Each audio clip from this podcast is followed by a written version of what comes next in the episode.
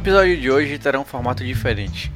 A pedido dos ouvintes, separamos algumas mãos jogadas pelo Rafa e discutiremos melhores decisões em cada spot. E aí, podemos dar as cartas?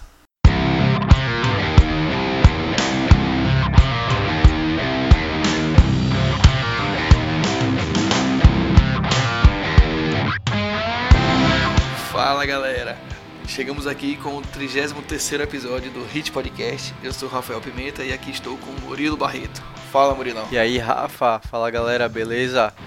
Pois é, chegamos aí no episódio 33, um episódio diferente, algo talvez inédito, não sei se no mundo do poker, mas pelo menos no Brasil, em que a gente vai fazer um áudio review. Em, pelo menos em podcasts eu, eu desconheço algo parecido.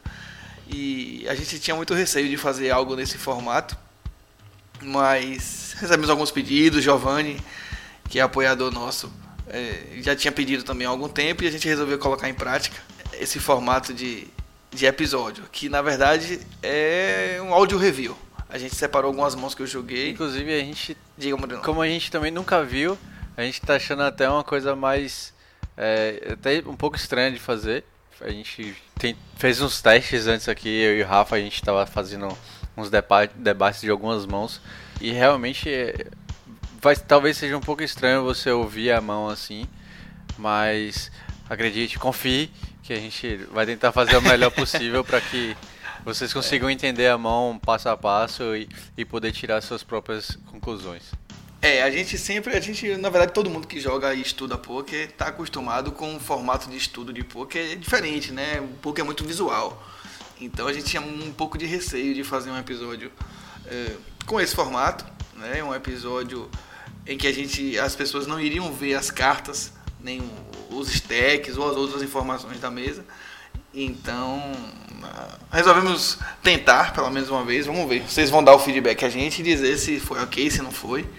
E se vocês conseguiram, de alguma maneira, acompanhar o nosso raciocínio e tentar imaginar aí, visualizar as mãos de poker que a gente vai discutir aqui. Né? A gente sabe que muitas vezes a galera não tem tempo para estar tá fazendo essas discussões, para poder estar ah, discutindo mão como a galera normalmente faz. Então, talvez seja uma alternativa né? A galera que tá aí no trânsito e tal, pronto, vai tentar aí acompanhar com a gente e discutir as mãos com a gente aí. E, e por conta de ser é, podcast, né? A gente está em áudio, a gente sabe que é mais complicado de conseguir compreender a mão. Como a gente, como a gente falou no início, eh, são mãos que o Rafa jogou, então ele vai citar as mãos, ele vai explicar as mãos e eu não vou não vou ver as mãos. Então eu vou estar como se fosse um ouvinte também e a gente vai tentar debater a mão assim dessa forma que é para tentar eh, mastigar o máximo possível da mão para que fique bem claro. Exato, Murilo vai me alertar se eventualmente eu deixar de passar alguma informação importante. E aí eu vou tentar ir completando as informações. E vocês vão tentando acompanhar também o raciocínio de Murilo aí e a minha na discussão, tá? Um disclaimer antes da gente começar. Por favor, perdoem as minhas macacadas, certo? Todo mundo faz macacada, então eu vou mostrar algumas das minhas macacadas aqui. Ninguém é perfeito, todo mundo erra, né? E não sejam haters. e não me maltratem, tá? Mas não, tô brincando. Né? Então, só, tô querendo dizer que a gente não tá aqui pra. Já dizemos isso em outros episódios e vamos repetir. A gente não tá aqui pra estar dizendo o que é certo o que é errado. A gente vai dar a nossa visão sobre aquela mão jogada e a galera pode ou não concordar. E não concordando, ou concordando também, se preferir, dê o feedback a gente, diga, ó, aquele spot eu acho que podia ser assim, assim por causa disso. Ou talvez vocês tenham se equivocado, essa linha poderia ser a melhor. E a ideia é essa. A ideia é que a gente traga a discussão e, e enriqueça a discussão. Então, é, você tendo alguma posição que possa ajudar a completar o, o nosso raciocínio aqui, por gentileza, entre em contato com a gente, mande, comente no episódio, mande um e-mail, enfim, mande sinal de fumaça. E, e entre em contato com a gente para poder dar o seu, o seu feedback e a gente completar no próximo episódio a discussão da mão para poder enriquecer o episódio, tá certo? Mas de toda forma, é, galera aí que vai escutar pelo computador, a gente vai deixar a mão também escrita para que você possa acompanhar, se você quiser, É, óbvio. exato. Vamos botar o hand history das mãos no- no- nas notas do episódio aí. E aí quem quiser é, acompanhar junto com a gente, dá uma pausa agora, né? Se você estiver ouvindo no computador, se você tiver como de alguma maneira abrir, né? dá uma pausa, abre o link e a gente vai colocar nas notas do episódio o hand history de cada mão em ordem e aí você vai acompanhando visualmente se você tiver como fazer isso. Tá certo? Então, é, só mais dois recadinhos antes da gente é, entrar e começar no episódio. O pessoal do Conexão Poker, parceiro nosso, pediu que a gente respondesse algumas perguntas, fizesse uma pequena entrevista com eles, né, sobre os bastidores do HIT e, e como é que o nosso, no nosso pensamento sobre, sobre os podcasts e sobre o próprio poker. E mandaram as perguntas e a gente respondeu as perguntas e eles postaram em forma de artigo no site deles. A gente também vai deixar essa entrevista é, já, já compartilhamos, na verdade, nas nossas redes sociais, mas se você eventualmente não viu, a gente vai deixar o link dessa entrevista nessa postagem também. Dê uma olhadinha lá, que ficou bem legal. Bate-papo meu e de Murilo com a galera do Conexão Poker aí. E vejam, dê uma lida lá, que vocês vão, vão gostar do, do bate-papo que a gente teve com eles Aproveita lá. também conhece um pouco mais né, do Conexão. Sim. Então a galera aproveita já e. Eles têm bastante artigos lá. Tem, tem, tem um, uma galera de colunista que é, que é jogador profissional é, e tal, e que tá disponibilizando conteúdo, como a gente também faz alguns artigos aqui. A diferença é que os caras são prós e a gente ainda não. Mas os caras têm um bocado de material bacana lá no site deles. E aí vale a pena acompanhar também as postagens e os artigos do Conexão Poker. Dá uma passeadinha lá, tenho certeza que vocês vão gostar. É, lembrando a galera aí que a gente tem o Apoia-se, a gente vai deixar o link também para vocês darem uma olhadinha lá. É, tem alguns benefícios, a gente não vai citar aqui, ficar mastigando os benefícios que a gente já falou algumas vezes. Mas só lembrando a galera que a gente também tem algumas metas que a gente gostaria de, de batê-las. Especialmente a primeira, que é poder disponibilizar para a galera free roll regular, para criar realmente a comunidade em torno do HIT. Então, você quiser apoiar o HIT, ajudar o HIT a, a continuar mantendo o trabalho aí, a manter os custos, clique no link, conheça a nossa, nossa proposta lá. Entre no nosso grupo, a gente tem o grupo dos apoiadores aí, para interagir com a gente mais, mais de perto e tal, e até fazer parte dos episódios. Clique que você vai conhecer os detalhes de cada, de cada plano, você vai ficar mais próximo e vai poder participar do HIT junto com a gente, tá certo? Sem mais delonga, vamos chamar o quadro de notícias com William Souza. When I met you in the summer To my heartbeat sound We fell in love As the leaves turn brown And we could be together Vamos galera do Hit Podcast, beleza? Quadro de notícia na área trazendo aí mais uma vez as notícias que ficaram gravadas aí no poker nacional, internacional e aquilo que ficou de mais importante mais recentemente e gravado agora o Brasil no topo do mundo também no W Cup, isso mesmo, galera. País aí que já tinha liderado Scoop, Micro Millions, agora ficou na frente dos 185 torneios em primeiro na lista de países. Foram 23 títulos, galera, 15 títulos no low, 6 títulos no medium e 2 títulos no high, entre eles aí destaque para Dilian Conrado, baiano da Card Room Poker Team, bicampeão do W Cup esse ano, ao superar o evento 6 Low 550, um 8 Max Turbo 50k garantido, puxou 7.600 e o evento 60 Medium 109 No Limit Roden Turbo, Progressive garantido de 67 mil para ele. Parabéns, Dilian, baiano, cara que pilota aí G-Stron da conta. Vamos, Card Room, vamos também para ele o cara que cravou o evento 58 low 55 no Limit Hold'em começou o dia final em nono de 17 para um field gigantesco, 39.817 inscritos, nada mais nada menos que o main event low, 1 milhão garantido da série. O Wellington Wap cravou e trouxe para a gente aí esse desempate que até o momento estávamos em 22 com o Reino Unido, com a cravada do Wellington consagrou o Brasil e o Wellington na história aí do W Cup. Parabéns, Brasil que fez estrago nesse W Cup. A gente tem alguns destaques interessantes.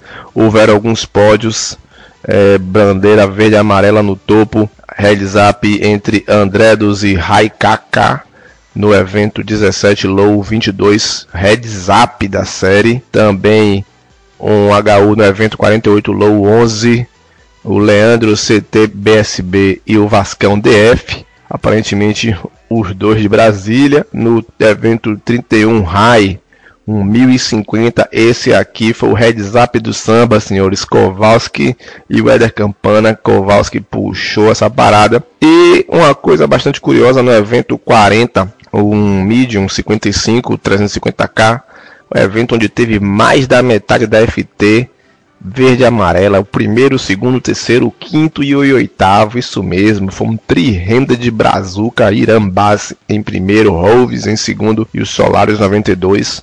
Essa galera aí foi o destaque, com certeza. Parabéns para todo mundo aí envolvido. Falamos do Gustavo Lopes mais cedo, Vascão, Vascão que realmente honrou o nome, ficou também em segundo no 48 mídio. Que fase, Vascão, que fase. A gente segue a lista rapidamente com Bruno Volkman, puxou aí o evento 49, um 2 e 100 de Stack. Felipe Teodoro, Felipe 52 no evento 8 Medium. O João Otávio Fera, João Fera, puxou o mídio, o evento 30. Thiago Crema, Forbet neles aí, no evento 38 Medium. E seguindo a lista um pouquinho aí com eles, Eduardo Carvalho, do Mais EV aí, o Nuke 5, evento 24 Low, o Garrido, evento 40 Low aí, puxando a conta Rodrigo Portaleone, parabéns.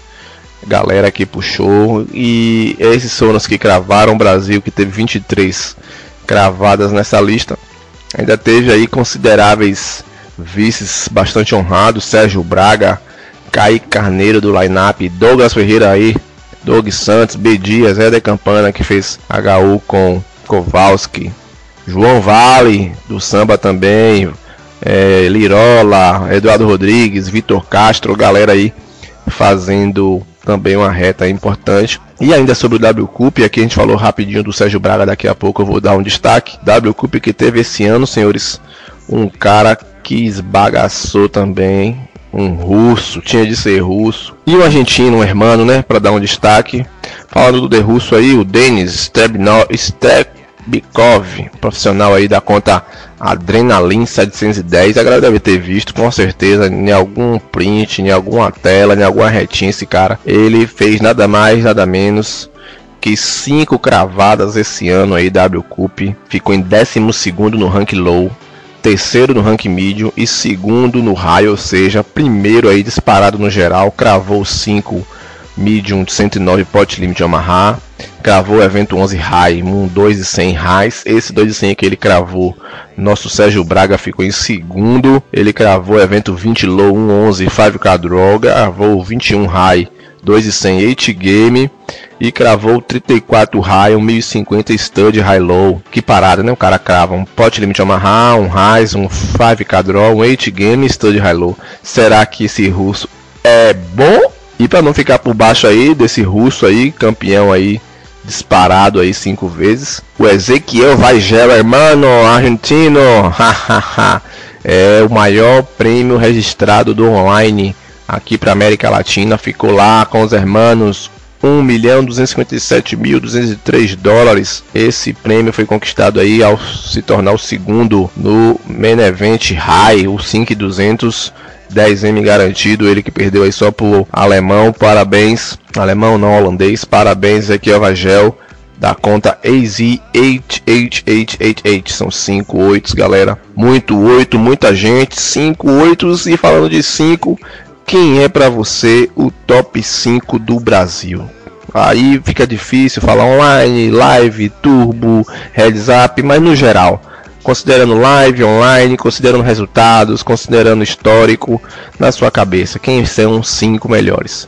Pois é, essa lista foi feita pelo Jason Glatzer da Poker News, um dos mais respeitados editores aí de poker do mundo. Claro, uma lista, né? Por que não? Ele considerou entre outros números do Play of the Money, a Money Time List, Random Mob, Pocket Five, os maiores é, ranks, né? E não por isso é, não mudou muito a lista dos All Time Money Lists, Random Mob lista 5. Ele só mudou um pouco a ordem de acordo com a lista dos maiores ganhos e justificou. Em primeiro ele traz João Simão na tela, nosso Aine de Massari João Simão BH, que foi número 1 um do Pocket Fives três vezes em 2016 e é o único Brazuca e até a Triple Crown do Poker Stars Cup. Esse ano em maio ele finalizou com seu Scoop, ele já tinha W Cup e um T Cup, T Cup que agora já mudou para Turbo Series. Em segundo ele trouxe a Alexandre Gomes, o Alwin Gomes, claro aí é o primeiro na lista da Money Time, foi aquela de aquela cravada de 2009 no WPT Belágio, além de ser também nosso primeiro bracelete mundial aí, cara que tem 1.187.670 como maior prêmio live Brazuca.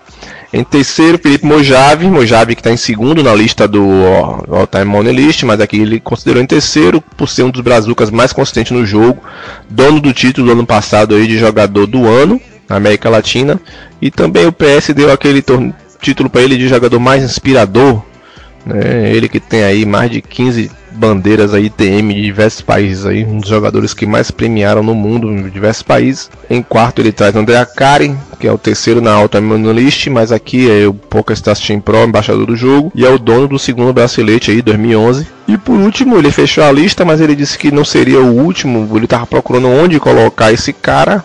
Estamos falando de Thiago Decano, Degas. Na Alta Monolith ele aparece em quarto, aqui ele aparece em quinto, fechando essa lista. Dono do terceiro bracelete mundial Brazuca. Com certeza, galera, João Simão, Alexandre Gomes, Mojave, Akari e Decano. Um desses aí deve estar nessa lista de top 5 de vocês. Se não tá, comenta aqui, fala pra gente quem é o top 5 para você. Buscando aí ser também top no que se fala poker. O PokerStars acabou de anunciar aí o lançamento do Virtual Poker é, trazendo aí a realidade virtual, o nome de PokerStars VR. Isso mesmo, o jogo já está sendo testado aí, mais de 100 beta testes estão utilizando aí Oculus Rift, HTC Vive e Steam. E por enquanto já há cinco salas mundiais disponíveis aí, Macau 2050, Macau Switch, Showdown Saloon, Monte Carlo Yacht e The Void. Né? Em breve aí, o PokerStars anunciando, já tem uma propaganda com preview do software, a galera que estava curiosa aí, coloca aí pouca estado, realidade virtual, vai dar uma ideia, né? A mesa vai ter ali de 2 a 8 jogadores, não vai ser jogadores reais, a gente sabe, mas por trás desses avatares, por trás de toda aquela customização, vai ter bebida, vai ter óculos, vai ter é, sexo, vai estar tá todo mundo lá. Segundo o PokerStars, o Poker é a interação que reúne pessoas há mais de um século. Eles estão muito animados para investir na próxima geração do jogo e dar aos jogadores a oportunidade de conhecer essa nova dimensão de realidade virtual. A galera que já está aí com seus óculos aí vão se acostumando. Em breve a gente vai estar tá ficha literalmente na mesa. Todo mundo indo pro pano com o PokerStars VR, galera. E é isso aí. Um abração para vocês, a todo mundo que tá ligado. O episódio chegando aí. Vamos, galera. Um abraço. A gente se vê mesas. É nóis.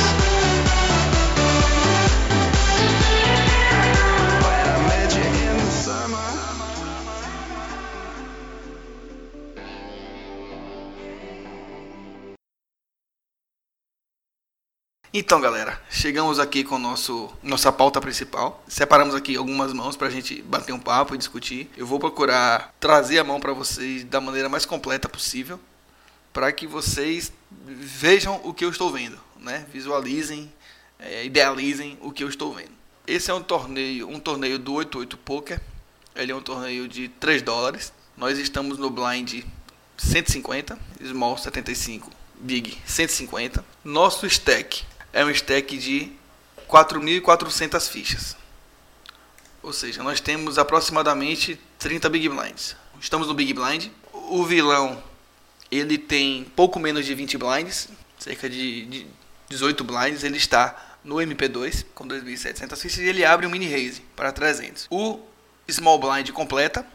O Small Blind ele tem o mesmo stack que eu praticamente, cerca de 30 blinds. Ele completa e nós temos 9 e dama off, 9 de paus, dama de ouros, no Big Blind. Primeiro ponto da mão, acho que não tem muito o que discutir, né, Murilo? Tem que pagar aqui sem, sem ver as cartas, praticamente. Eu acho que nesse spot específico aí, a gente tinha a opção também de squeezar, sacou? Que seria, pra quem não hum, sabe é. o que é squeeze, é quando você tem alguém que dá um raise, alguém que paga, e aí chega na sua ação e você dá, dá um tribet, sacou? Porque ele chama de squeeze porque tem um cara que deu um call no meio, então é, você tá espremendo o cara do Exato. meio, você tá squeezando ele. Só pra explicar quem não sabe o que é. Mas é, eu acho que esse é um spot bacana de fazer isso. Por mais que o cara tenha aberto ali do MP e tal, mas ele não tem ele tem poucas, uma quantidade de 20, 20 blinds mais ou menos, né? Ele fica com 18 para trás praticamente. Tem ainda esse spot bom de fazer isso, sacou? Eu acho que é bacana, dá, dá pra fazer isso. Principalmente que eu acho que essa mão é uma mão meieira assim. E é o tipo de mão que é bom pra você tribetar. Então eu acho que o Dama 9 off dá pra fazer isso. Mas claro que você dá call ali também não, não é nada absurdo, entendeu? Tipo, eu não, eu não acho que, eu não acho que seja ruim, que eu quero dizer. É, eu preferi ser, jogar mais standard e completar. É, inclusive porque o, o, cara que abriu, ele abriu de MP, ele não abriu do, do, exatamente do fim da mesa. É, eu não tenho aqui, nesse momento, o histórico dos vilões. Então não sei dizer se é um, bom, se é um vilão bom, se é ruim ou qualquer uh -huh, coisa uh -huh. do tipo. Mas tratando o field de maneira padrão, de maneira geral, eu preferi jogar a maneira standard e completar. Tem um odds quase infinitas aqui. Mas, mas é isso, então, é, é, o que eu tô falando. É, esse é o standard. Eu tô, eu tô dizendo que você dá um squeeze aí, você dá esse bet, é uma coisa que você tá indo um pouco além do, do padrão e você tá tentando explorar, sacou? Você tá jogando de uma forma explorativa. É, ok, é uma opção, tudo bem. É uma opção, mas nesse spot aqui acabei pagando. Ok? A ideia é essa mesmo, é fazer os exercícios de quais eram as melhores jogadas em, uhum, uhum. Em, cada, em cada situação. O board vem 6 de copas, 9 de copas e valete de paus. Ou seja, acertamos o segundo par. Não temos draw de nada, nós temos 9 de paus e dama de, de, de ouros. E temos o segundo par. 6, vala e 9. O small blind, checa. Nossa ação, Murilão. Acho que é check mesmo, né? Não tem muito o que ficar é, inventando. Padrão, né? Checar aqui e deixa o cara que, que abriu, né, o reis inicial, tomar a decisão dele lá de se abertar ou não. Eu chequei e o vilão faz uma aposta. O pote tem nesse momento 1080 fichas. Ele faz uma CBET novamente de 300 blinds. 300 fichas. Dois blinds. Os blinds não, 300 fichas. Ele faz dois blinds. Né? É, que dá, sei lá, em torno de um terço do pote. Né? Ele repete a aposta inicial, na verdade. A ação vem para o small blind que paga e aqui nós temos um pote de 1.680 e temos que pagar pelo menos 300. Pagar 300 fichas para poder ver o turn. Qual é a nossa ação aqui, Murilo? O que, que você acha? Rapaz, eu acho que é jogar um pouco mais passível mesmo. Você tá fora de posição. Querendo ou não, você tá fora de posição. Apesar de que eu acho que esse, esse size de bosta dele aí. é, eu, eu acho que nesse spot aqui, se ele tem um valete ou um overpair, ele beta mais alto. Tem, o board está meio carregado, tem muitos draws aqui que tanto eu no, no, Big como o Small Blind podemos ter, e eu acho que o size viria mais alto. Ainda assim, eu não acho que seja vantajoso aumentar nesse spot aqui. Temos muitas odds para pagar com esse segundo par. Ainda temos mais um envolvido na mão, que é o Small. Então eu acho que não tem por que a gente acelerar essa parada com o segundo par.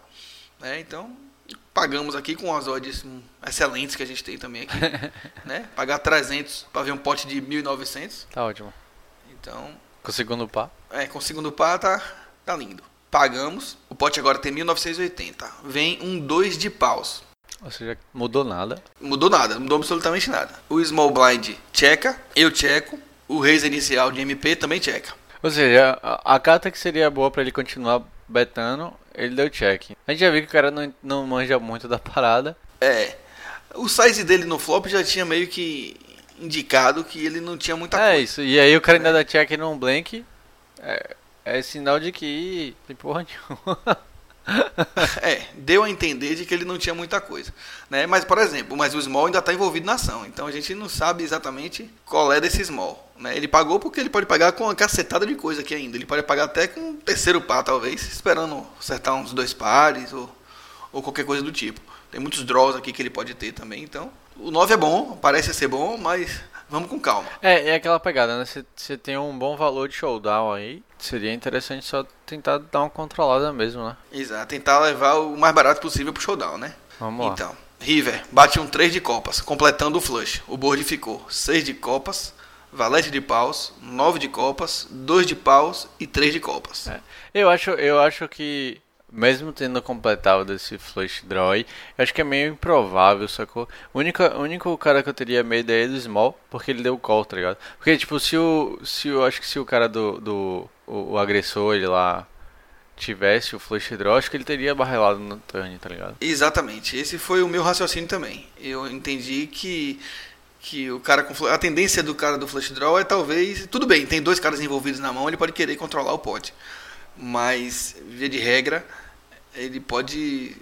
Ele deve talvez mandar a segunda e tentar levar o pote. Então, assim, aí a preocupação é o que, é que o Small vai fazer só. É, a gente já praticamente descartou o, o Vala porque ele deu aquele size horroroso no flop e, e checou o Rive, o turn. Então, não tem muito do que ter medo do Valete. Então é, ou ele tem o flush draw, o flush, ou ele não tem o flush. Acho que até com outro, outro valor, uma trinca ou qualquer coisa do tipo, ele teria jogado mais pra frente, pelo menos do turn. Aham. Então, o small checa, não vejo por tu, ainda que ele tenha, que ele que a gente saiba que ele não tem o valete, não tem porquê a gente sair liderando essa, essa parada no essa parada no turn. Eu acho muito mais jogo jogar de check call e deixar ele blefar eventuais draws que não bateram lá na, na mão dele. Checkei do big e ele atira a pote. Ele atira a pote no no river. O small folda e aqui a gente tem uma decisão para Mas ele, tomar. atira qual, né? qual é o pote e, e quanto é que ele fica pra trás? Ele tem, ele tem 2.100 na mão. O pote tem 1980. Ele faz 1980 e fica com 130 para trás. ele foi ruim, né? Ele deu all-in, ele deu em- de maneira geral, ele deu all-in, né? O SPR é praticamente um para um e ele chovou, deu all-in aqui na parada. O que é SPR? Defina SPR aí, pra quem não sabe. É, SPR é a relação entre a quantidade de fichas que o cara tem e a quantidade de fichas que tem no pote. É. né? Então é praticamente o, a mesma coisa. Ele tem praticamente a mesma relação. Ele tem um para um. O pote tem 1980, ele tem 2100, né? Então o SPR é praticamente um para um. Aqui tem um outro detalhe. Ele beta, então a gente tem uma decisão para tomar com relação. Ele tem ou não tem o flush. A gente já discutiu aqui que aparentemente é, boa parte dos jogadores dariam a segunda com esse flush draw. Alguns podem não dar, exatamente porque tem dois envolvidos na mão. É, a gente descartou o valete na mão dele. E eu acho que qualquer outro valor que ele tivesse, sei lá, um 10-10 da vida, ele jogaria de uma maneira diferente. Ou ele tem ou ele não tem o flush. A gente mostrou fraqueza. A gente mostrou fraqueza no. No check call flop, check check. jogando check call dessa parada. Né? E aí quando chega no River, ele vai e dá um bet do tamanho do pote. me parece. Me parece inicialmente que é um bet de, de quem quer expulsar. E não um bet de quem quer tomar call. Não, na real, na real não é nem como que parece o bet, eu acho mais que é tipo. É pela leitura mesmo que a gente fez, faz da mão, né? Que é o cara beta flop, que tipo, é como se fosse um c-bet padrão dele lá. Sendo que ele só faz dois blinds, né? O que é mais ridículo. Mas de toda forma. Mas, mas não deixa de ser, né? O c-bet padrão. Provavelmente pra ele deve ser padrão isso. Mas enfim. E no turn que seria bom pra ele continuar apostando. Mesmo por flush draw. Ou por valor, seja lá qualquer coisa. Ele não aposta de novo, entendeu? Então eu acho que. Uhum. é- esse River aí. Não tem. Não tem. Sabe? não- acho que não interfere em nada ele, esse flush aí. É o que eu falei. Se o. Só se. a- O único medo que eu tenho desse River aí é se o Small se envolver. Só. Mas acabou. É, é exato. Exato. Quando o small se envolve, fica estranho pra gente. Mas, mas ele foldou aqui, eu acho que a gente tem que pagar e não ter medo desse, desse flush. E assim eu fiz. E aí ninguém vai saber a mão. Só vai saber a mão quando for olhar no. Mentira, mentira. Pode falar. não faça isso não. é verdade esse bilhete. Pronto, eu paguei com o segundo par e ele me apresenta um Ice 6. Ele blefou o terceiro par dele, né? Ele resolveu atirar da atirar tudo no River com o 6 dele, não pre- preferiu não levar pro showdown e mandar. Enfim, pegamos o, o blefe do rapaz e acho que a leitura bateu um pouco com o que a gente tava pensando aqui. Puxamos um potezinho interessante. Alguma consideração aí, Murilo? Sobre esse Ice 6 dele? Bem bosta de jogado, né? Não, é sério, eu, eu acho que, tipo assim, eu acho que se ele dá o segundo, é, Ah. é bem mais provável de você foldar. Só que assim, se ele não betou o, no, o segundo que eu falo no turn, né? Se ele não betou o turn, então não faz sentido nenhum ele betar river, sacou? É, exato. Mas, mas e assim, ele tinha valor de showdown. Exato, mas né? assim, se ele beta turn, mesmo ele, mesmo ele tendo feito aquele C-bet catrupe lá de dois mais, se ele, C-bet, se ele beta turn e show a river, né? Eu acho que contaria uma história mais mais, mais o- certinha, o, né? qual ia ser muito mais complicado. é. Então tá, vamos passar para a próxima mão aqui. A próxima mão é um torneio do 88 Poker. É um torneio de 1 dólar e 50. Nós estamos no Big Blind novamente. Né? Nós temos cerca de 30 blinds novamente. né? A mesa roda em gap até o vilão que está no hijack. O vilão do hijack ele tem 25 blinds, ele tem 3 mil fichas. O blind está 120, eu acabei não dizendo. O blind está 60, 120. Ele tem 3 mil fichas do hijack. Eu tenho 3.600 fichas do Big Blind. Ele abre mini raise para 240 e a gente tá do small blind com vala 8 de paus. Mais uma vez temos que pagar, né, Murilão? Sem muita ciência aqui. Uma mão bonitinha, uma mão boa para defender. E aí não tem muita discussão com relação ao pré-flop. É, eu acho que principalmente porque ele tá abrindo no final da mesa, né? Não é, não é final, final, né? É MP? É, é hijack. É isso. É finalzinho ali da mesa. Acho que é bem, bem, bem tranquilo da escola aí, né? É, exato. O range dele mais aberto, dá pra, pra pagar tranquilamente com esse vala 8. O flop vem 6 de copas, dama de espada e rei de copas. Tá? Nós temos 8 e valete de paus. A gente não acertou nada desse flop, estamos prontos para desligar a mão, checamos e o parceiro checa atrás. Qual é a leitura que a gente faz desse check atrás dele aí, Murilo? Rapaz, não, na real aí, eu acho que não, não tem muito o que entender dessa mão, não. De, tipo, desse check dele aí no, no, no flop, saca? Tipo assim, é, é, mais padrão ele dar o c-bet do que ele dar o check, né? Principalmente nesse board aí. Rei, dama, 6, não é isso? Exato, rei, dama 6 com duas de copas. É, então. Pelo fato de ter rei dama, é um, tipo assim, é um board teoricamente ruim de se betar. Só que quando você tá jogando contra o Big e a gente sabe, a gente entende um pouco mais de range, de range, a gente sabe que o Big normalmente tem um, um, um range bem maior, bem mais amplo. Então, as, as, as vezes que vai acertar esse rei e dama aí são menores, né? É mais fácil ele ter um rei e uma dama lá do que a gente. Apesar de ele ser desse board ser um board ruim para CBET. Né? Que são duas cartas, são duas overcards. Mas, de toda forma, eu acho que eu CBETaria lá do lado dele. então, eu, então é por isso que eu falei, eu não, eu não sei exatamente se passa na minha cabeça quando eu dou check e o cara dá check no, no flop desse, sacou? É, é uma conclusão que eu cheguei foi, ele não tem o rei. Para mim eu praticamente descarto o rei da mão dele quando ele checa, porque o board tem, tem alguns draws e tem muita mão para extrair. Ele extrai de 6, ele extrai de flush draw, ele extrai de dama, ele extrai de valete 10. Enfim, ele tem extrai de reis piores. Então eu acho que tem uma cacetada de. Ele extrai de, de talvez pares desconfiados ali, 7, 8, 9, que eu possa ter. Então, eu acho que ainda tem muita coisa para ele extrair. E quando ele não beta nesse rei, para mim ele não tem. Praticamente descarta o rei. Eu acho que alguns reis, tipo rei 2, rei 3, ele pode dar check, tá ligado? É, eventualmente as um rei damas, muito fraco ele pode. As damas eu acho que ele dá check também. Checar. Sim, as damas com certeza ele dá check. Né? Não necessariamente ele tem, mas ele pode dar check, não com certeza, mas ele pode dar check com essa dama. Tentar controlar o pote ainda com o segundo par. E o rei, e o rei, man, é só, eu acho que assim, eu acho que ele só dá check com rei 6 aí, talvez. E rei dama. E os rei pequenininhos. Eu não sei se, se rei 6 e rei dama. O rei dama talvez. Não, mas eu 6 digo, eu não eu digo, ele checa não, Eu velho. digo porque ele tem muito, muito valor contra você, tá ligado? Eu, eu, eu, eu digo range contra range, assim. Se você, se você parar pra pensar range contra range, o range dele se ele tem dois pares lá com rei 6, por exemplo, é muito forte em relação ao seu, tá ligado? Então, é- Mas entenda, não tem muito rei 6 pra que ele abre do hijacking, sacou? Não tem tanto rei 6 assim do hijack. os suites, os quatro suites. Então tem, tá? Mas tem enfim, pouquíssimos. mas eu digo, né? tá, beleza, o, o rei dama. entendeu? Até um rei 10, por exemplo, que não é um, um rei 10, rei vala, que é só o top pé, mas ele tem a o blocker da sequência, tá ligado? Então, Sim. ti- Tipo assim, então eu acredito que esse tipo de mão você pode dar um check arriscando, tá ligado? Porque querendo ou não é um risco, né? De você dar esse check aí. É, eu acho que o, pra- o padrão do field não faz é, isso. o padrão não faz. O padrão provavelmente o cara ali estaria fazendo dois blinds.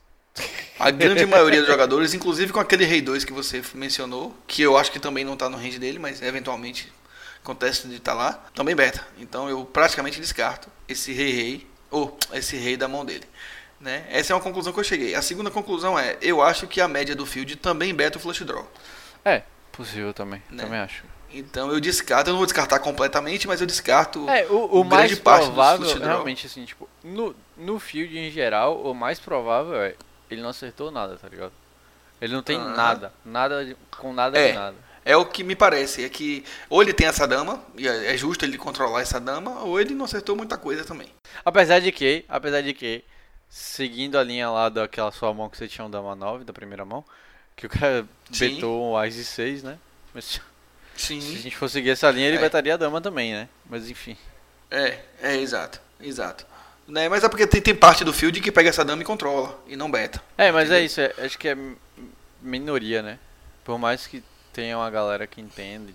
É, não que eu ache ruim, necessariamente, checar atrás essa dama, sacou? Essa dama tem algum valor de você de você betar ainda. Mas, enfim, a gente está analisando aqui a possibilidade do, do perfil do vilão lá, né? No nosso spot aqui, ele checou atrás. O turn veio um outro 6, um 6 de paus.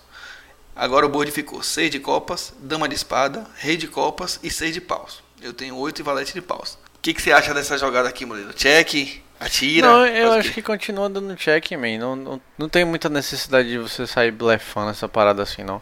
Apesar de que a dobra do 6 é boa pra você, sacou? Mas, tipo assim, o cara deu check lá. Cabe você sair betando, sair liderando esse, esse turn com a dobra do 6. Assim como cabe você sair dando de check mesmo. Eu penderia mais pra sair de lead que de dar check.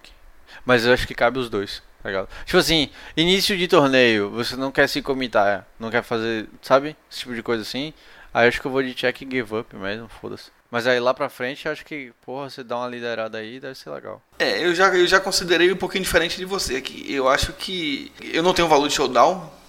Não tenho muito valor de showdown com esse Vala 8. Não, eu também acho que você não tem valor de Como showdown. ele, deixa eu terminar o raciocínio. Quando, quando ele checa, quando ele checa a análise que a gente faz no flop é que ele não tem muita coisa. Ele pode ter a dama, pode, mas descartamos ali rei, descartamos boa parte do flush, draw. Eu acho que tem valor a gente dar esse probe bet aqui, né? Probe é quando o cara não dá a bet Isso, isso. e o que não é agressor atira, Isso. né?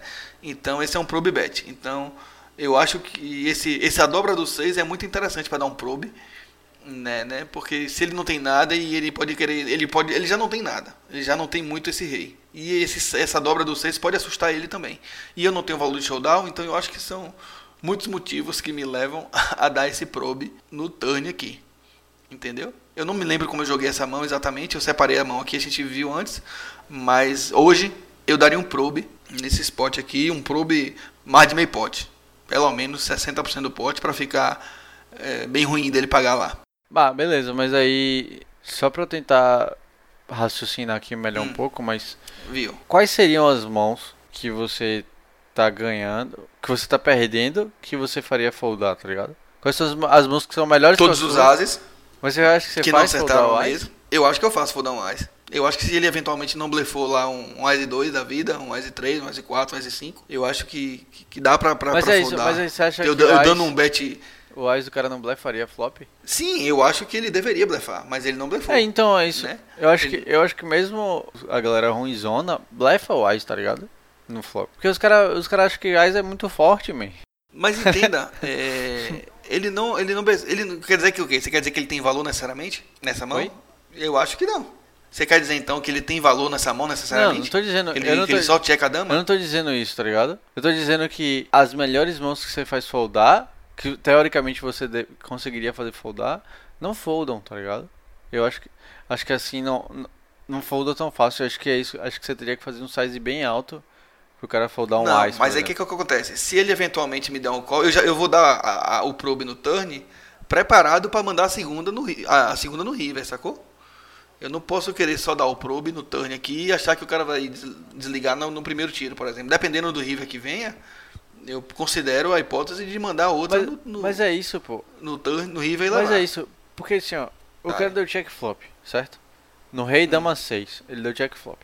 Aí você vai e sai liderando no turn 6. Pois é, mas assim, ele não tem só air.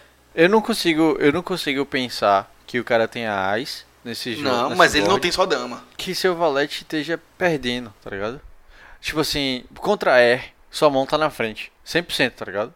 Tirei muito valor da mão dele quando ele checa essa parada. Não, hein, eu sei. Dei o eu sei. probe. Mas você não faz a dama né? Hoje eu daria o probe, deixa eu ver aqui. Pronto, eu dei o probe. E aí o pote tem 6,600, eu betei 360. 6,600 não. O pote tem 660, eu betei 300. jogar essa mão por blefe. Tem lá, se ele tem lá um Ice 7, um Ice 8, ele vai ficar muito desconfortável para dar dois calls aqui, um Ice 9 até. Ele vai ficar desconfortável lá.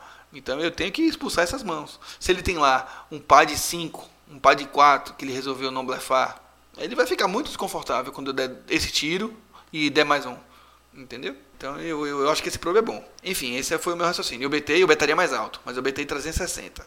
Ele pagou. O pote agora foi para 1.380, certo? Ele tem 2.400, eu tenho 2.900. O pote foi para 1.380. No River, bate um valete. Um valete que não completa flush, que não completa nada. Aí esse te ganhou um valor. Você completaria o 9 e 10. É, né? completaria um Mas Ice aí a 10 broqueta para da vida. Um Ice 10, um 9 e 10. Completaria um, É, um. a broca só. É. Completaria a sequência. Que tá lá no range dele. Né? Tá lá no range dele e. E tal. Mas são algumas mãos que estão no range dele. Tem outras mãos no range dele. Aí quando a gente ganha valor, a gente já tirou o, o rei da mão dele. Né? Tem um missa de flush draw na mesa.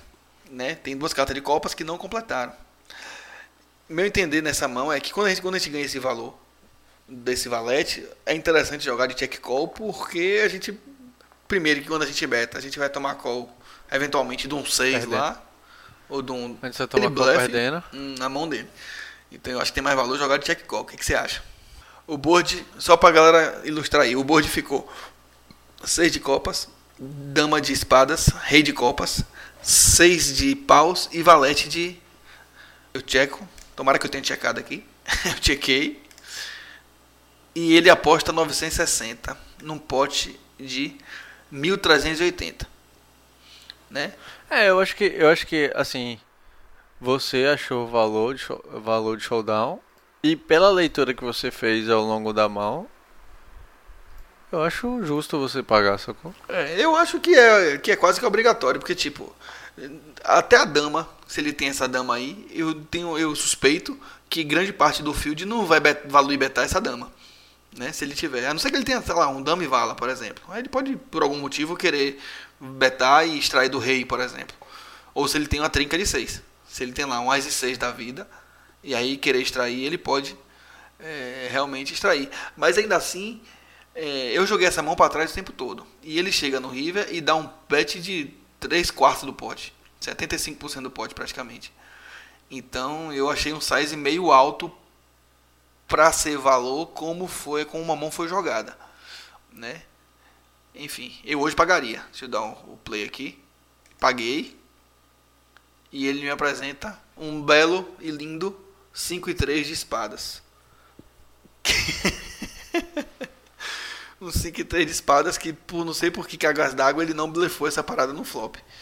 E resolveu pagar meu turn com 5 e 3 de espadas. Mas enfim. Não, pior, pior que isso foi ele pagar o lead turn. É exato, ele paga meu- meu bet no turn, tá ligado? Não sei esperando que porra. Que porra nessa mão. Mas enfim, ele me mostra essa pérola aí e a gente puxa um potinho. Né?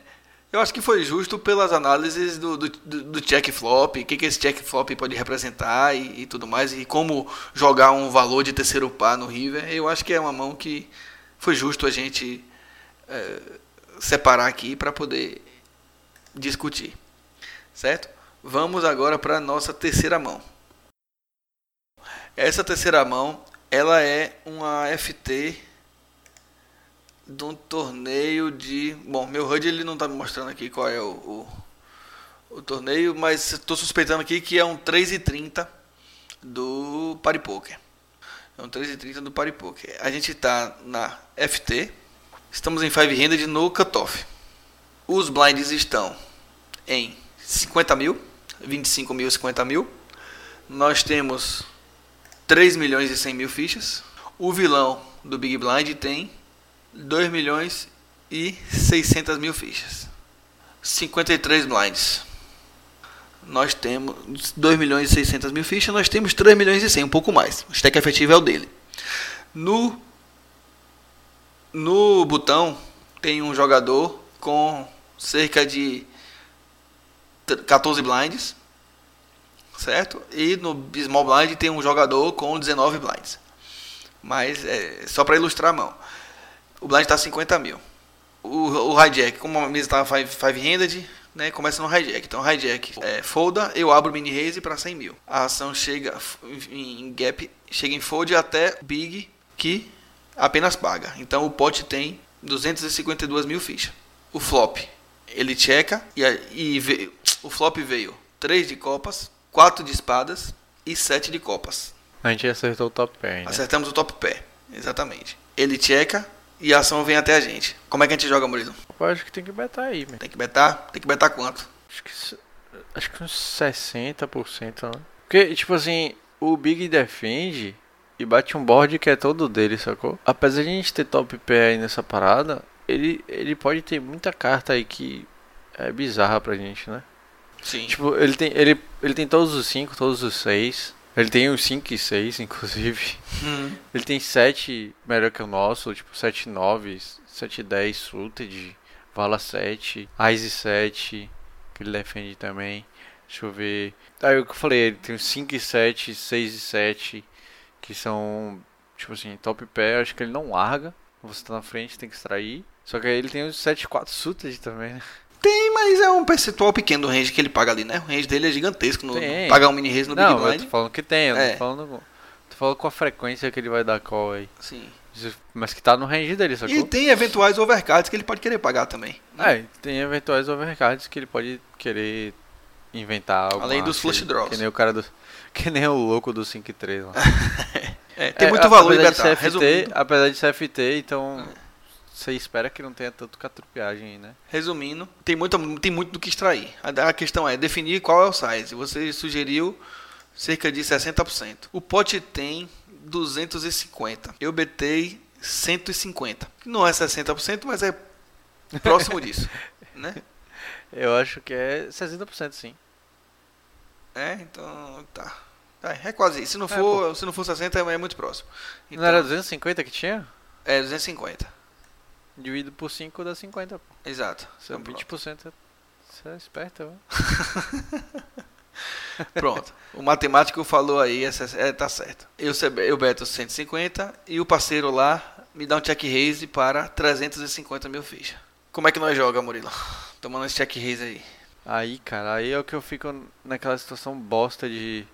Você tem top pé, você não tem um kicker, aquela coisa assim. Você só tem um oitão ali do lado. Como eu falei, ele pode ter um 3-3, 4-4.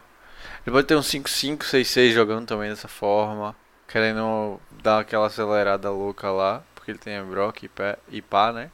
O 7-6, 7-5 também pode fazer esse tipo de jogada. É o que eu falei, tá muito no range dele esse, esse board aí, eu acho. Eu acho, eu acho escroto. É muito raro você ver check raise e ser blefe. Ainda mais quando tá no range do cara. Aí, É, a minha leitura aqui foi a seguinte. Eu não via, eu não vi ele com muitos com muitos over, overpares para começar, né? 99 mais, eu acho que ele me tribetava, a mesa tá five é, handed. é, nem o, nem o aí Overpay acho ele não tem. joga. É muito raro encontrar um OVP na É o que eu falei, por isso que eu falei, é 2-2 a 6-6, por exemplo, tá ligado? 7-7 eu tiro porque só tem um, então tem muita gente, tem muito conta. jogador, né, que chega num spot como esse e dá um check raise no flush draw, dá um check raise no, no- na broca, no pai broca. É um board que não acerta muito o meu range, 3, 4 e 7. O cara tem lá um 8 e 9 da vida, pode dar um check raise para mandar a segunda no turn, né? Tudo bem, tô bloqueando um 8, mas só cogitando aqui as mãos. Então, assim, eu acho que ainda tem é, algumas algumas mãos que eu tô ganhando que dão esse check raise. Então eu acho que largar de início é, é, é meio Nietzsche. É, assim, não, não acho que seja Nietzsche, não, porque. Pelo que eu falei, tá ligado? Porque tá muito no range dele. Você pode acabar se comprometendo numa parada que não tem necessidade também, sacou? Tipo, se você tem top pé, massa, você tem top pé. Mas esse top pé não é esse top pé todo, tá ligado? Eu acho, eu, eu acho que é complicado aí, viu? É, lembrando É, que um- tem é um spot, é um spot meio bosta esse aí, estamos no estamos no five handed e temos tem dois caras menores que, que, que eu na parada. Ele pode estar também hein, pressionando a questão do ICM e tudo mais. Porque tem um cara com 600 mil fichas, 630 e outro com 960. Eu tenho 2 milhões. Mas então, eu acho que 800 eu acho que ele não deve manjar muito de semi, tá ligado? É, não sei, eu não posso, eu não tô ainda Em def- geral, em geral, não, assim, em geral, a galera do field não sabe o que é ICM. Nem sabe o que é ICM, tá ligado? Enfim, vamos seguir. É, considerei que nesse, nesse, nesse spot aqui o, o primeiro call ainda era justo. Paguei. Turn veio um 5. O board ficou 3 de copas, 4 de espadas, 7 de copas e 5 de ouros. Eu tenho 8 e 7 de espadas. O pote tem 950 mil fichas. Tá? Ele tem 2, 2 milhões e 200, eu tenho 2 milhões e 600. Ele me beta 450 mil no pote de 950 mil. Como é que a gente joga, Murilo? Desligou? Eu desliguei já, man. É pelo que eu falei, sacou? A única, a, a única mão mesmo aí, a única parada que ele tá blefando é flush draw, tá ligado? A única coisa que você tá ganhando aí, eu acho, é flush draw. De todo o resto do range dele que que acerta essa parte do board, esse board aí, hum. que dá check raise e flop, eu acho que já tá ganhando de você aí no turn. Com certeza tá ganhando de você no turn. Entendi. É, talvez, talvez você tenha razão nessa parte nesse turn aqui de É porque o negócio foda é que eu ganhei a broca, tá ligado? Mesmo que bata 8 aí, você ainda vai ficar meio sem, sem sentido, entendeu? Eu tenho top pé e ganhei Mas a broca. Aí você vai do 6. Você vai arriscar seu seu só FT, tá ligado? Numa broca? É, na verdade, assim, ainda que eu pague, eu não, eu não tô arriscando. Eu tenho, eu tenho, o blind, o blind tá 50 mil, eu tenho 2 milhões e 600. Se eu, quando eu pago aqui, eu vou para 2 milhões e 200 mil fichas, ainda tem uma jogabilidade interessante. Entendeu? É, mas a questão nem é essa. A questão é do que, que eu ganho, do que, que, eu, do que, que eu tô ganhando do que, que eu tô perdendo. Né? E se eu tenho odds ou não para pagar atrás dos meus odds. Talvez você tenha razão. Eu não consegui. Eu só tô ganhando aqui dos flush draws. Porque o 5-5 agora trincou e me ganha. Os, qualquer 6 que ele tenha jogado dessa maneira mais agressiva. Qualquer 6, né? 6-6, 8-6, uh, 9-6, 2-6. Agora tem uma sequência e tá me ganhando. E dois pares também. Se bem que dois pares eu acho que não daria essa segunda agora, talvez. Os sets, outros sets que ele esteja jogando dessa maneira. Estão me ganhando. E é verdade. Mas aqui eu acho que eu paguei. Deixa eu ver aqui. Assim, eu acho que não tem muito set para fazer isso aí, tá ligado? É, não tem muito mas porquê o cara jogar o set assim. Em vez ou outra encontrou, encontra alguém que joga o set dessa maneira. Mas eu acho que, via de regra, o set não, não acelera dessa forma, não. Também acho que não. Enfim, acabei pagando. Pagando, o pote foi para 1 milhão e 800 mil fichas. E o cara tem 1 milhão e 800 mil fichas. Eu tenho 2,200. No River, dobro 3. Então o board ficou 3 de copas, 4 de espadas, 7 de copas, 5 de ouro e 3 de paus. Eu tenho 8 e 7 de espadas. E aí o parceiro dá o bom e velho all-in. Tudo na tela. Tudo no pano. É, eu já tinha foldado o turn, então. É. não tem muito o que falar, né? É, ficou, ficou puxado pra poder dar esse call aqui. Aqui o set vira um bluff catch realmente, mas um bluff Eu não pagava nem um tá centavo aí nesse pra coisa pra caralho. Tá perdendo para os, todos os seis, tá perdendo pra, pra full houses que agora podem ter virado com, esse, com, esse, com essa dobra. Se fosse no live, é, ia ser que nem, sabe, quando o cara começa a pegar na assist, eu já tô jogando as cartas fora. Antes dele betar, você foda, né? Antes dele tocar na ficha direita, eu já tô foldando. É, eu também achei agora que, que, que o mais justo era o fold e eu, deixa eu ver aqui, foldei. Foldei a parada. Talvez desse realmente para foldar no turn. Foi muito otimismo dar esse call no turn ali. É. Atrás é da broqueta. eu falei, você deu o call atrás da broca, né? Não, e tipo, se bate um 8 ou se bate um 7, eu ia ficar numa situação difícil. Enfim, foldei essa parada e perdi um, uma porrada de ficha, mas continuei no jogo ainda e, e, coisa e tal e tal e coisa. Vamos para a próxima mão. É um bonito Ais Ais. Ais Ais, sempre bom. Ais Ais, deixa eu ver que torneio é esse aqui. É o mesmo torneio do outro, do, do, do Party Poker. É o mesmo torneio do. Ah, suponho que sejam 3 e alguma coisa. Nesse Ais Ais também já é uma reta final. Não sei te dizer. Acho que small, acho que ou FT ou CMFT. Eu tenho. O blind está em 19 mil fichas. 19 mil. 9,500, 19 mil. Coisa do Party Poker. Hum, nunca vi esse blind na minha vida. É. Eu tenho 1 milhão e 100 mil fichas, certo? Então vamos ver quem é o vilão que vai se envolver. O TG foda, MP1 foda. Chega em gap até mim, que eu tô no cutoff. Eu abro mini raise para 38 mil fichas, certo? Short mesmo aqui na parada só tem o o botão. O botão tem 150 mil, tem menos de 10 BB. Mas ele folda, o small paga, o small tem 600 mil fichas, tem muita ficha também. É o efetivo, inclusive, é o do small. O big também paga. Então, flop para 3. O pot tem 132 mil fichas, certo? Repetindo, eu tenho 1 milhão e 100 mil E o efetivo é o do Small Blind que tem 600 mil fichas, 630. O flop. 4 de copas, 7 de copas e 8 de ouros. Eu tenho as de copas na mão. As as. Com as de copas na mão. Tá. O, o, repete flop. 4 de copas, 4 de copas, 7 de copas, 7 de e 8 copas de ouro. e 8 de ouro. Exatamente. Ok. Pronto. O board tem 132 mil fichas e essa é uma informação importante. O small passa, dá um check.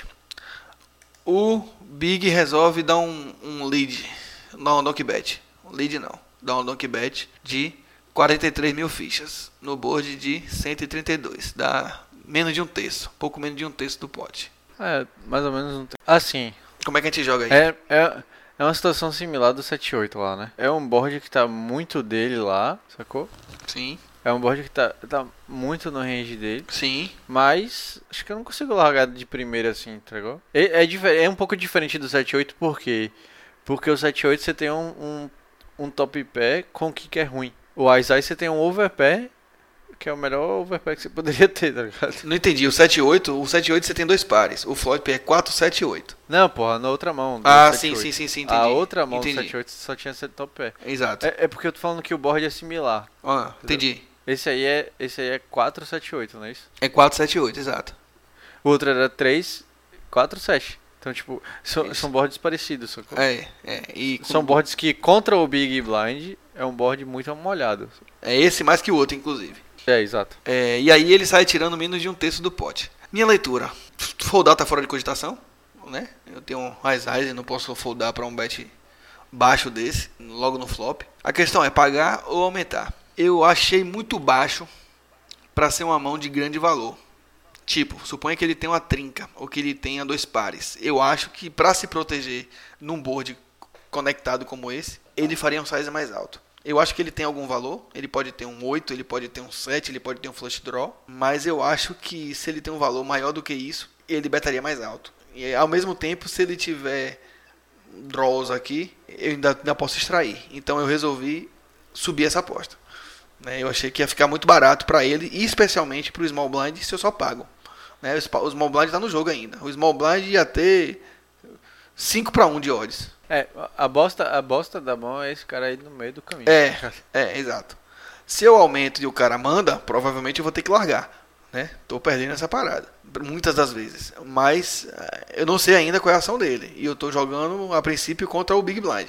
E, e- e é aquela coisa. Acerta muito mais o Big e muito menos o, o Small, né? O range do Small, ele, ele é um, tá um pouquinho acima desse board. Tem algumas mãos que conectam, mas em geral ele tá um pouquinho acima desse board aqui.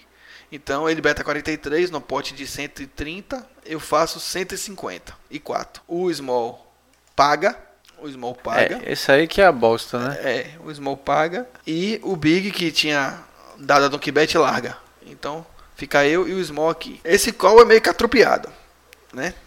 O board vai para 484 mil fichas. Da mesma forma, assim, eu acho que se ele, se o Small tem uma mão, da mesma forma como a gente analisou o Big, se o Small nesse momento tem uma mão de valor maior do que um par, eu acho que ele já acelera no flop. Ele, ele não vai pagar para ver um, um turn ruim. Eu acho que ele já volta em mim, ou já ele manda a casa, talvez. Né? Já que ele tem. Agora ele ficou exatamente com 1 para 1. Porque o pote tem 484 e ele tem exatamente 484. Muda, muda só nos centavos ali.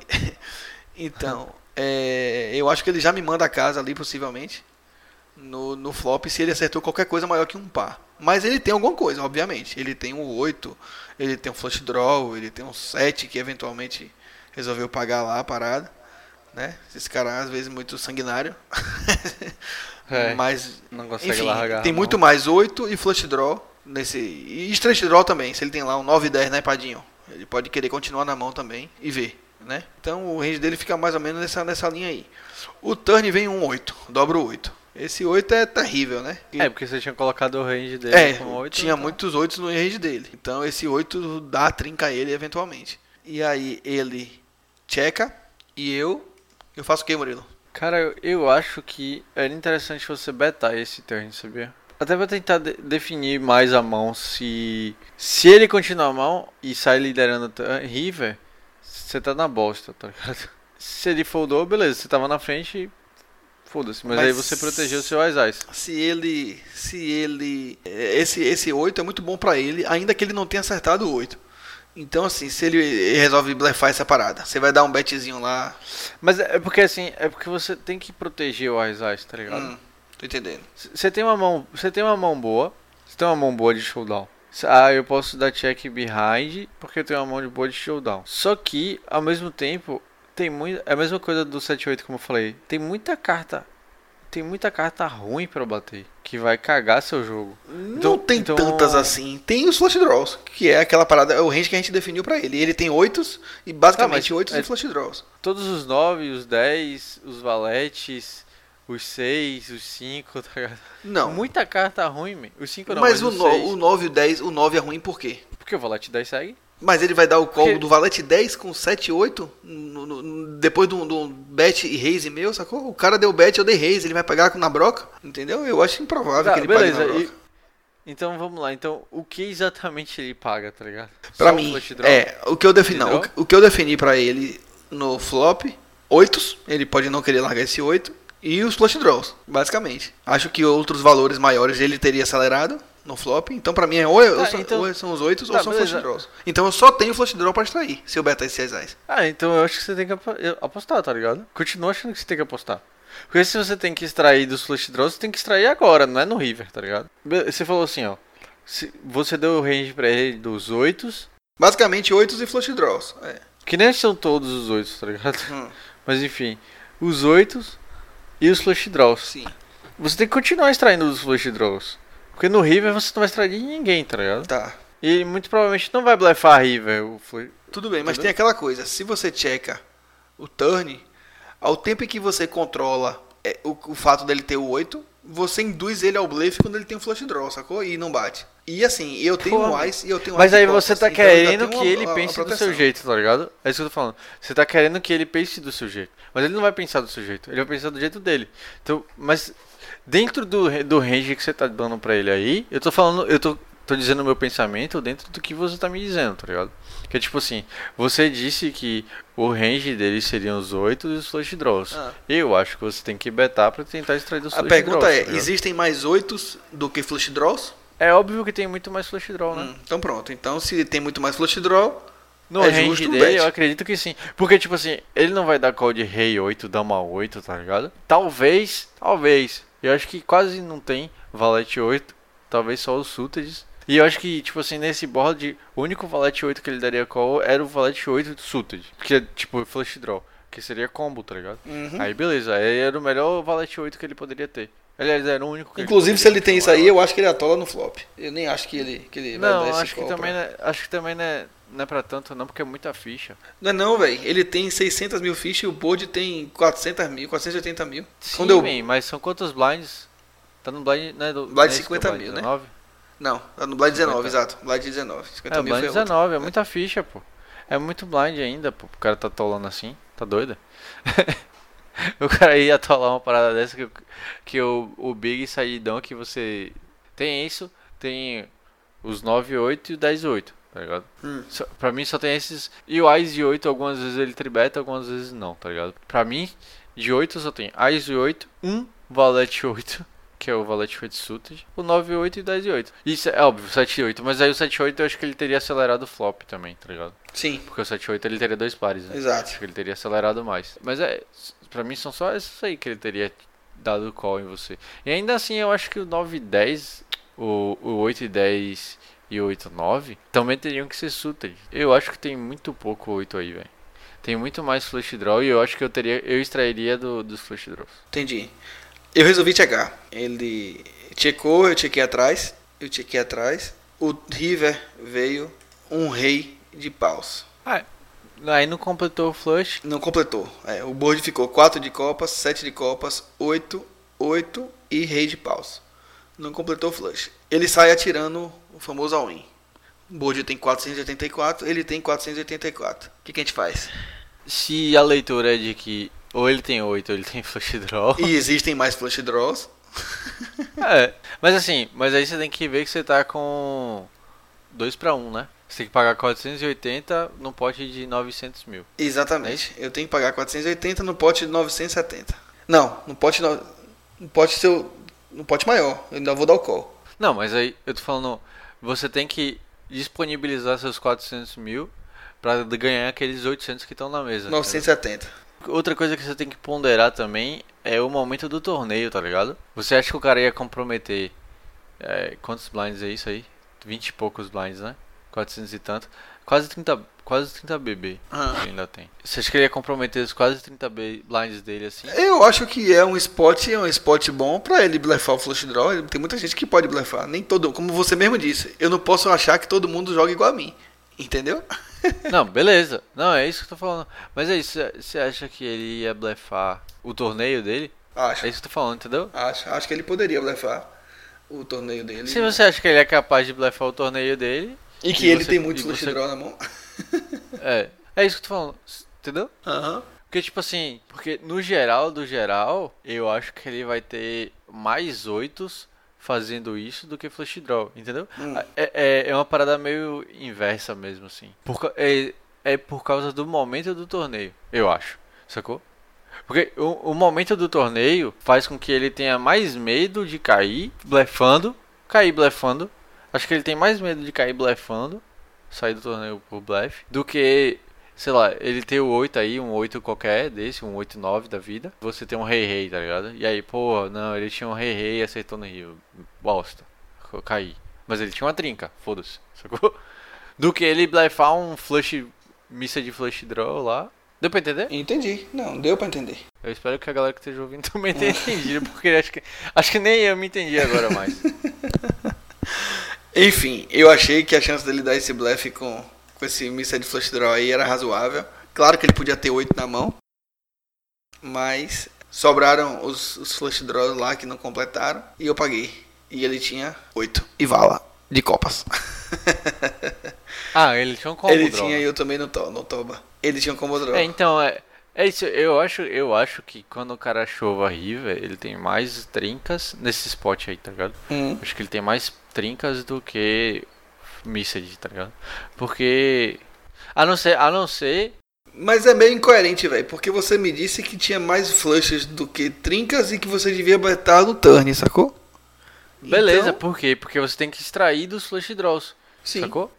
Mas quando o cara chega no River e chova, sacou? Hum. Porque, ó, veja, veja a linha da mão. É, você abre pra flop, flop, o Big aposta, você dá raise e ele paga. Sim. No turn é check check. Então, tipo, ele tem. Pra mim, ele não tá blefando essa parada. Só- a, a única mão que ele transformaria. É, é ele pegaria, tipo, um rei dama suited, que ele estaria flush draw, e transformaria valor em blefe, mas também não faz sentido nenhum. Não faz sentido isso, tá nenhum ligado? ele blefar esse rei dele. Então, exatamente. Então, por isso que é uma parada, por isso que eu falei que era uma parada meio inversa, porque quando quando ele chova a River, acho que ele não vai chovar é, tá ligado? É, eu acho que sim. Eu acho que ele pode, que ele pode chovar o. Porque, tipo, eu cheguei turn, velho. Cheguei dizendo- eu tô e eu tô dizendo- peraí, mostrando peraí. fraqueza. Eu não tô dizendo que ele, eu não tô dizendo que ele nunca vai fazer, sacou? Acho que a chance dele fazer isso é muito menor do que ele ter o trinca, tá ligado? No River, quando ele chova. Porque, tipo assim, ó, se ele blefou, se ele fosse blefar a parada, acho que ele blefaria menor? Acho que ele faria, tipo, 150 de... Mas, mas veja só. O pote tem 484, ele tem 484. Ele vai. Dá, então ele faz 150 mil. É isso, é, tipo assim, é, mas o que eu tô falando é, por, é com base no momento do torneio. sacou? Eu não tenho, a gente não tem informação do cara certa, né? não tem nenhum dado dele, sabe? Eu só tô falando com base do que eu tenho conhecimento do field e do momento do torneio. Só isso. Então, pessoal, essas foram as mãos que a gente separou pra bater esse papo aqui. Se você discorda da- de alguma consideração aqui, por favor. Pode discordar, não, não quero saber não. Pode Sim, discordar. exatamente. Pode discordar e mandar pra gente o, o porquê e em que momento você discorda para que a gente continue aqui a, o bate-papo sobre essas mãos. A gente sabe que foi que é um, um formato diferente de, de review de mãos só com áudio. Espero que a gente tenha sido claro na medida do possível para que vocês consigam tenham conseguido visualizar as mãos aí. E digam aí pra gente o que, que vocês acharam da- da- das análises e se concordam, se não concordam, ou outras considerações, tá certo? Vamos agora para o nosso quadro de dicas.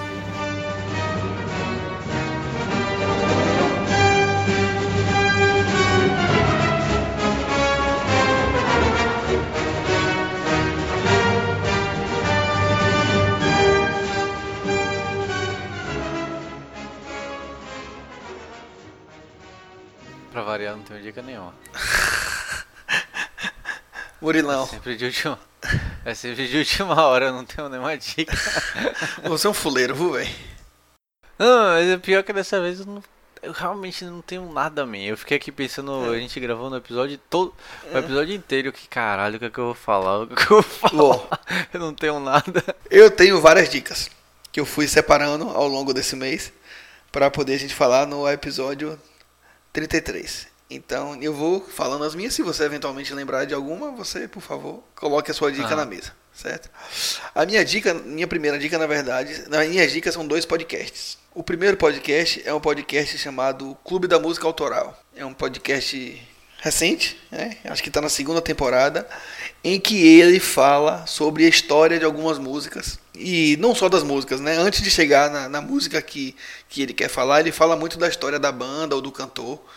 Né, e conta um pouco da trajetória do cantor ou da banda e chega na música e detalha sobre a história da música. E a maneira que os caras fazem é, é bem legal, é bem interessante.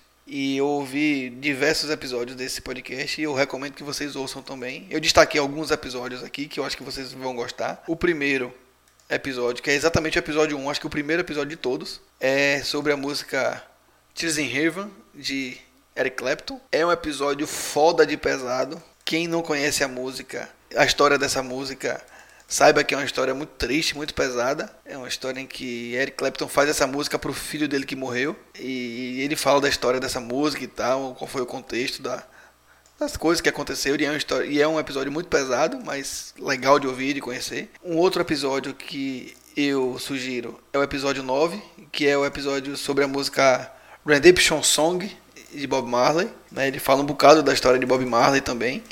E dessa música, Redemption Song. O outro episódio desse, desse podcast que eu indico é o episódio sobre a música Smells Like Teen Spirit. Smells Like Teen Spirit. Smells like Teen Spirit. Smells Like Teen Spirit, exato. De Nirvana, né?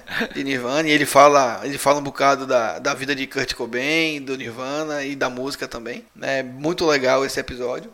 E o último que eu ouvi desse. desse último que eu, que eu gostei, que eu indico desse podcast é o episódio 16, que é sobre a música Asa Branca, de Luiz Gonzaga.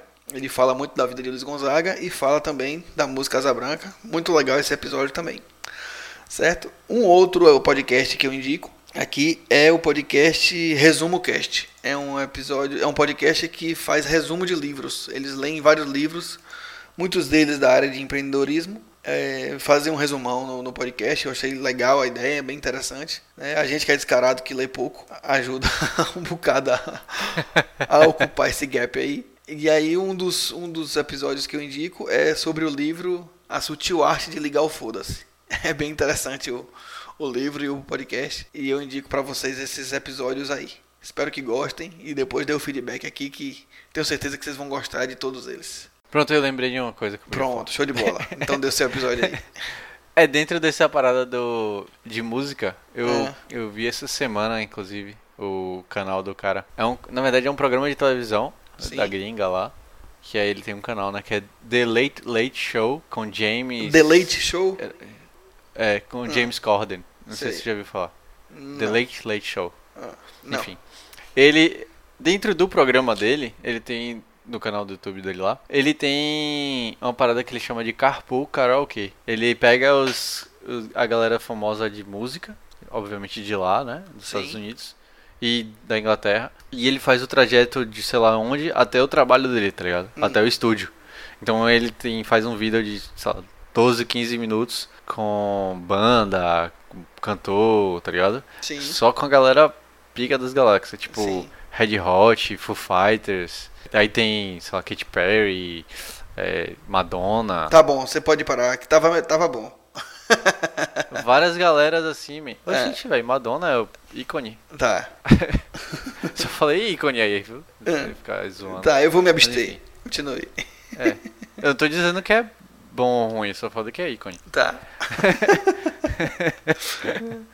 E é isso aí, aí tipo, ele faz meio que entrevista com a galera, só que é em inglês, sacou? Mas ele entrevista a galera, ele fica batendo papo com a galera e a galera fica contando sobre a vida deles e sobre algumas músicas, sacou? Tipo Red Hot mesmo. Ele, tipo, ele fica perguntando o que as músicas, o que ele quis dizer com as músicas, sacou? Sim. É, tipo assim, ele fala qual, qual é o nome daquela música? Eu não lembro o nome da música, mas ele, tipo, na Eu letra queria ver muito de Javan numa entrevista dessa. Ia ser massa. Que ele, tipo assim, ele fica até brincando. Tem uma música que ele brinca que, traduzindo pro português, da música é O que eu tenho, eu vou dar pra sua mãe. tá aí, ele, aí ele pausa assim a música ele. O que é que você vai dar pra minha mãe? tá ligado? Muito bom. Aí, Legal, show de bola. Lembrando a vocês que os nossos canais de contato a gente tem Facebook, Twitter, YouTube, Instagram. Em todos somos, em quase todos somos arroba Hit Podcast. No Instagram somos Hit Underline Podcast. Temos nosso site com os episódios e os artigos, que é www.hitpodcast.com.br. Se quiser encontrar, entrar em contato com a gente por e-mail, rafael.hitpodcast.com.br, murilo.hitpodcast.com.br e o William, se quiserem mandar alguma coisa pro Will também aí, para ajudar no quadro e tal, de notícias. William, com dois L's e M no final, arroba hitpodcast.com.br. Certo? Temos alguns artigos na, na nossa, no nosso site, dê uma passeadinha lá para poder ler. E se quiserem receber nossos episódios, assim que eles saírem, a gente solta na nossa lista. Então, entre no nosso site, lá em cima tem um bannerzinho do lado direito, cadastre seu e-mail na nossa lista, que assim que sair vocês recebem, tá? Não precisa ficar acompanhando em rede social ou coisa do tipo. Compartilhem nosso podcast com seus amigos se gostaram do episódio, se se identificaram aí, quiserem mandar as análises pra galera aí. Compartilhem, que é a melhor ajuda que você pode dar a gente. Quem use o iTunes, acessa o iTunes lá e dá cinco estrelinhas pra gente, que ajuda a Apple a ranquear melhor nosso podcast. Quem ouve eventualmente pelo site ou pelo YouTube, saiba que existem aplicativos de podcast que você pode se inscrever como se fosse um canal no YouTube, por exemplo, e aí o aplicativo baixa os episódios assim que eles saem e você ouve ele em qualquer lugar, a qualquer hora, porque ele vai ficar disponível offline para você. Então é a maneira mais prática de você ouvir aí através do celular. Então, se tiverem dúvidas, entre em contato com a gente. Lembrando do nosso programa de apoio, quem quiser ser apoiador do HIT, entre em contato com a gente lá, veja na, na, na postagem desse episódio, vai ter lá o link, você vê as condições lá e os benefícios que você ganha. Dê uma analisada lá sem compromisso, tenho certeza que você vai se identificar e vai querer participar do, da montagem dos episódios com a gente, dos nossos grupos e entre outras coisas, tá certo? mas é isso aí, galera. Valeu. Aquele abraço. Até o episódio 34. Até a próxima. Até mais.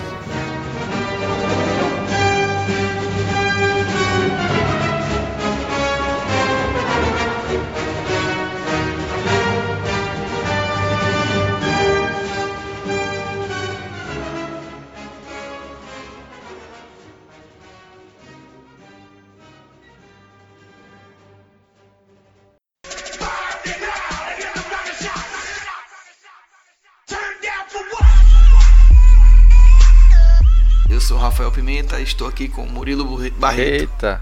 Repita aí agora, vá. Receba. Fala galera, chegamos aqui com o trigésimo. Vixe, Tá vendo? Toma sacana. William Souza. não, tinha, não tinha uns quadradinhos antigamente que eram uns negócios? É, quando eu chamo a galera, eu lembro da, daquela parada de futebol, tá ligado? Aham, ah é. William Souza. Tá ligado? Não tinha uma parada assim? João Andrade. É isso, é isso. Só pra eu falar aqui, o nome da música que eu tava falando é Give It Away. Give it away, give it away, give it away now. ela mesma, ela mesma. Não precisa cantar não, que sua voz É, sou. é boa pra podcast. É, como, como cantor, eu sou um bom podcast, né? Eu já entendi. Exatamente.